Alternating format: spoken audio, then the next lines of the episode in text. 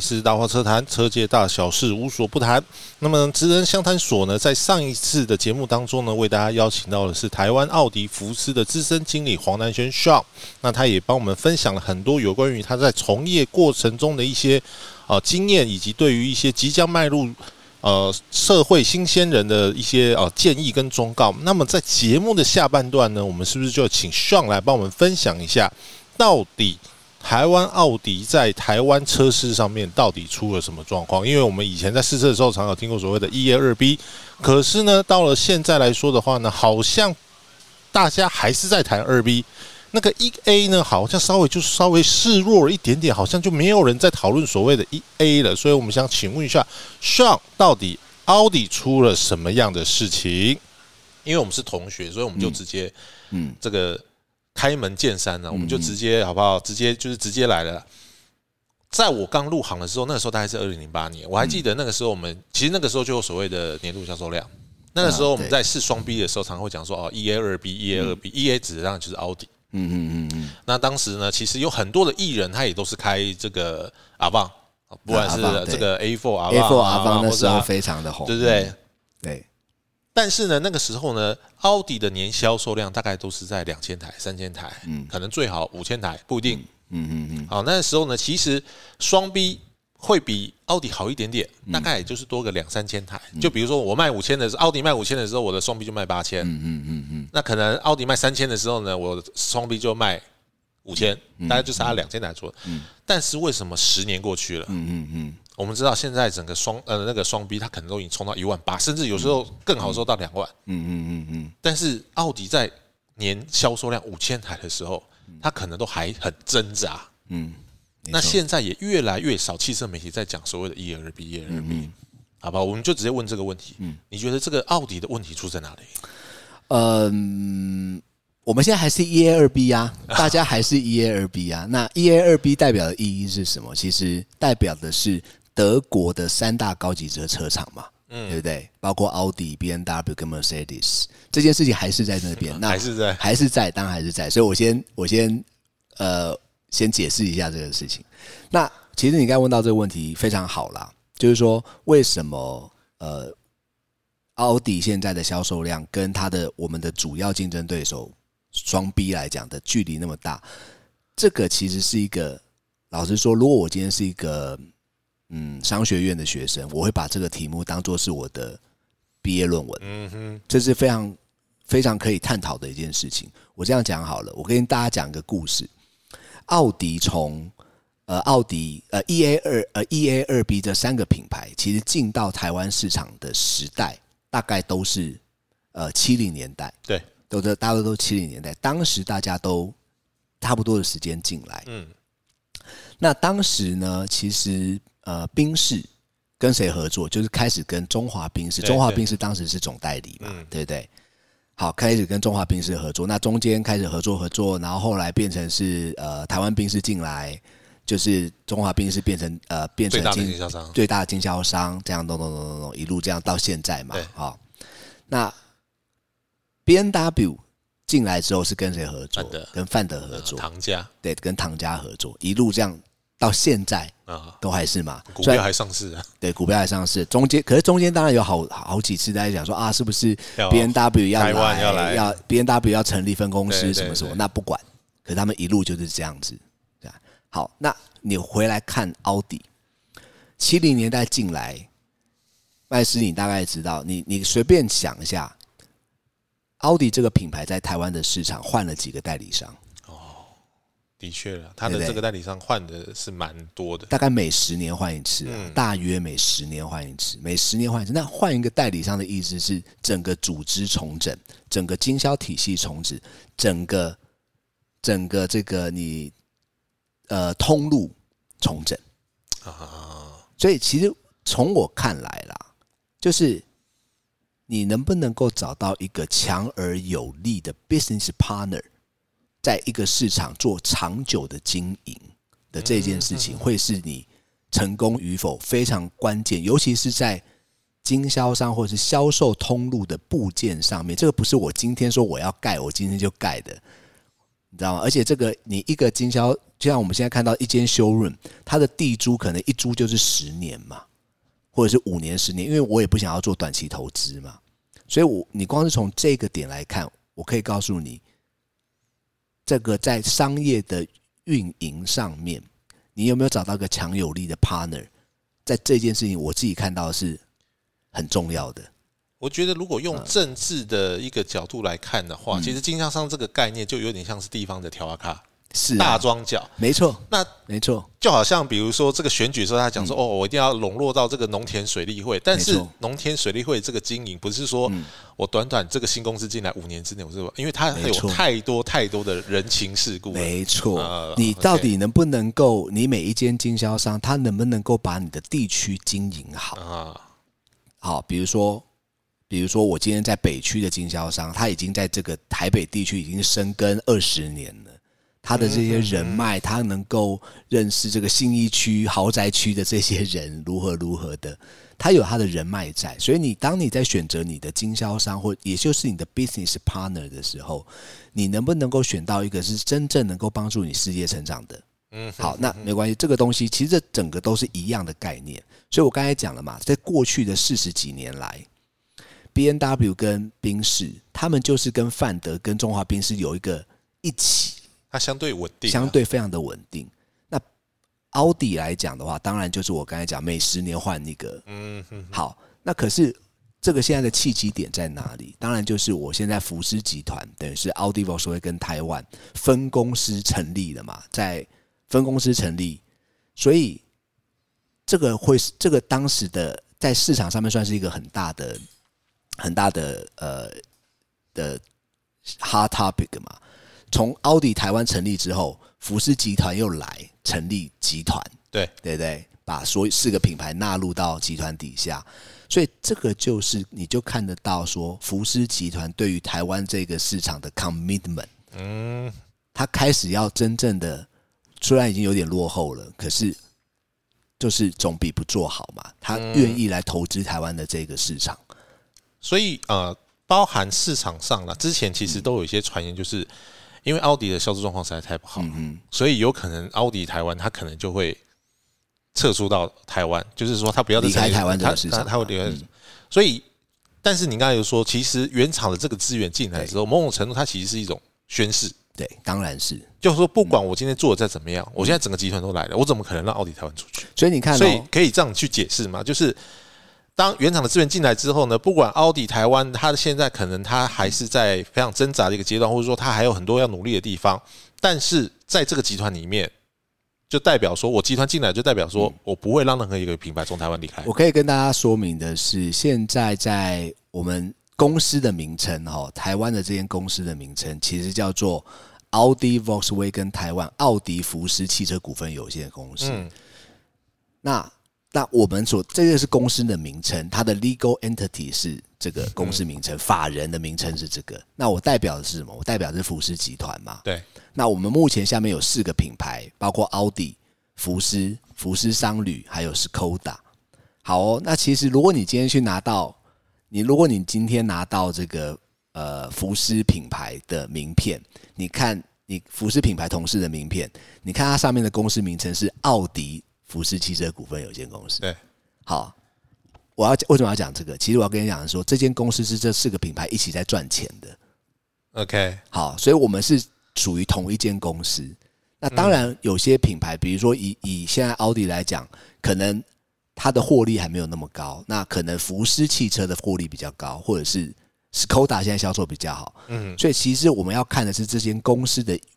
运营，不单只是单一品牌的运运营。所以你从总部的角度来看，是这间公司有没有赚钱嘛？OK，对啊，所以它不会细分到，当然了，你当然还是会看嘛你你的年度各个的检讨会还是会，然后还是有各个 division 到底这个这个 BU 是获利的，还是这个 BU 是这个这个 BU 是亏钱的？当然，我希望我每一个 BU 都亏钱嘛。就像你假设你以科技公司来讲好了，我有电脑部门，我有手机部门，我有这个对伺服器部门，哪一个 BU 赚钱，哪一个 BU 不赚钱，那这就是一个检讨。对，这个当然就是一个一个商业一个公司经营。但是某种程度就是要进一起进，要退一起退，就是大家看的这是一个总体的这间公司的一个营业额，嗯，他不会去再把它细分。以目前的状况来讲是这个样子。那至于说总部那个地方，那比如说像我们现在在台湾，呃，我刚才讲说福斯集团，那大家说，哎、那为什么没有保时捷？嗯那保时捷它其实它目前在台湾的经营模式是，它有呃等于是合资公司嘛。对，保时捷现在台湾是个合资公司，就有点像福特六合嘛。嗯福特六合是福特跟六合集团的合资公司嘛。嗯那目前是没有纳入到在台湾的这个呃，他没有在台湾的这个法人里面，他不是在台湾的这个奥迪福斯界股份有跟法人里面，可是我们还是在 global 层面，我们还是同集团一，家人。他们还是一家人。啊 OK，对嗯，那呃，我再延伸个问题，就是说你们刚才说你们旗下有这么多品牌，嗯，那某种程度你们是兄弟登山，各自努力，对，没错。但是你们私底下会不会互相的竞合？呃，你说互相竞合哦、就假设了，假设比如说，可能就说，那我就卖那么好，那都是你们在拖累我，对不对？我觉得会不会会不会有这种这样子的一个？我觉得同事跟同事之间有时候当然就是开玩笑嘛，啊对啊，就是说啊，这个都是都是我们在养你啊，或者什么我觉得这个都是大家，我觉得这个大家是同事跟同事偶尔嘴一下，对不对？嘴一下真难免的。可是当然，我们还是你说那个 Skoda 的这个销售成绩，我们每次开员工大会的时候，大家都很高兴啊。嗯因为老实说，我们对员工来讲，不管你是哪一个品牌，好，因为你看我们公司来说的话，除了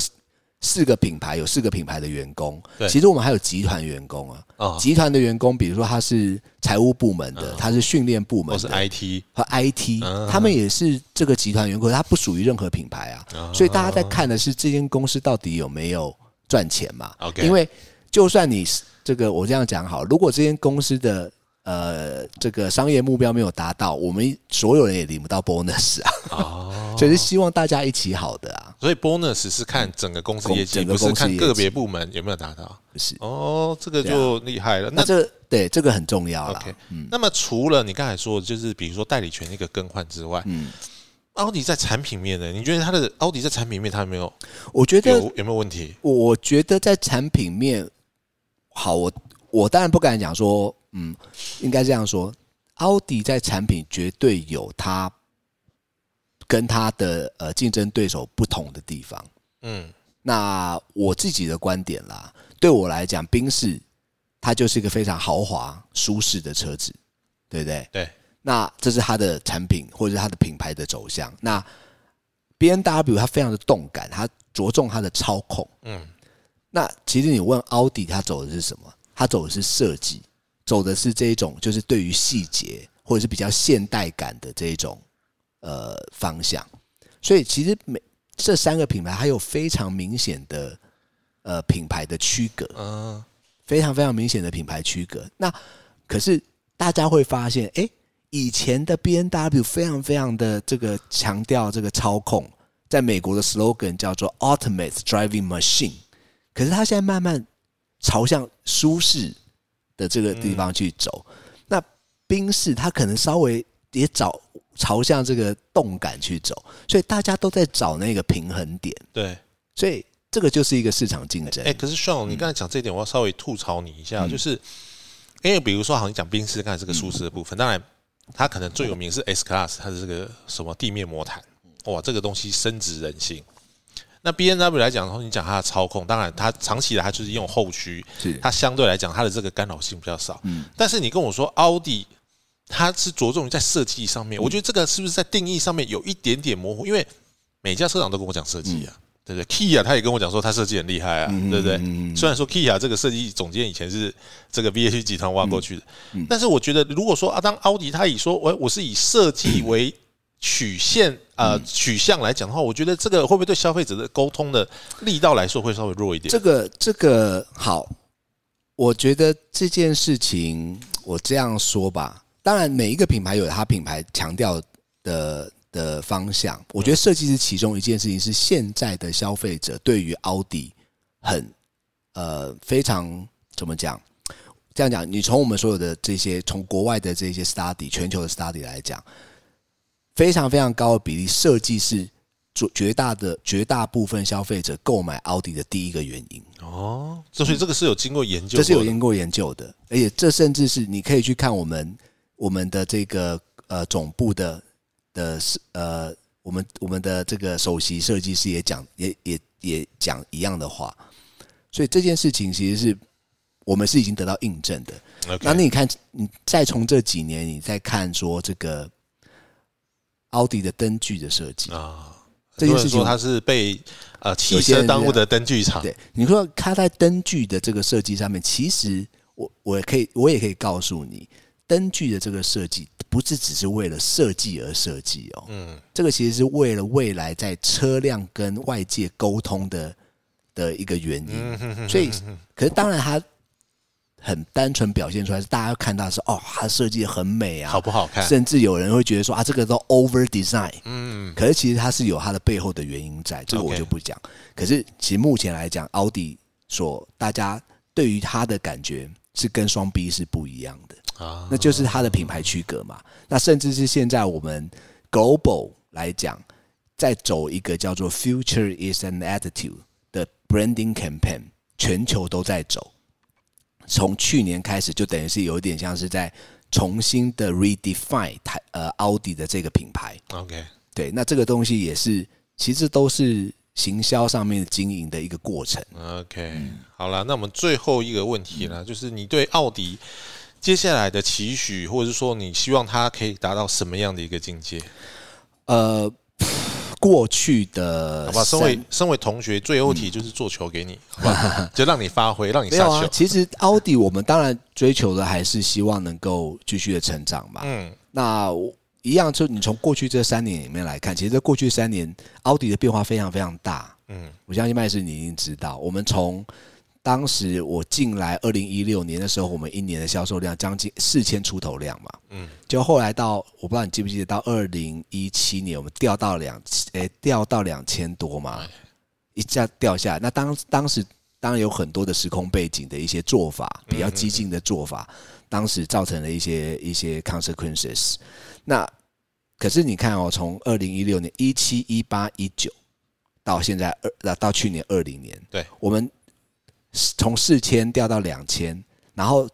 当时因为 WLTP 的关系，我们连车子都进不来。嗯，好，整个销售上面非常的辛苦。可是我们用过去这三年里面，重新调整经销商的体制，有点像打掉重练的感觉有点。像打掉重重练，所以我们引进了新的经销商进来，然后通路重重重新布置。我们在产品的导入上面有一些新的做法。啊，所以你看从，呃后来我们现在从，如果你从一八、一九、二零这三年来看的话，我们的销量到今年好，我就讲今年就好了。二零二一年的上半年，一到六月份的销售跟去年同期比，我们成长了六十几个 percent。嗯哼，所以，我们事实上，那如果你今天讲说，从二零二零年的总体销售跟二零一九年的总体销售，我们成长了二十三个 percent，如果没有记错的话，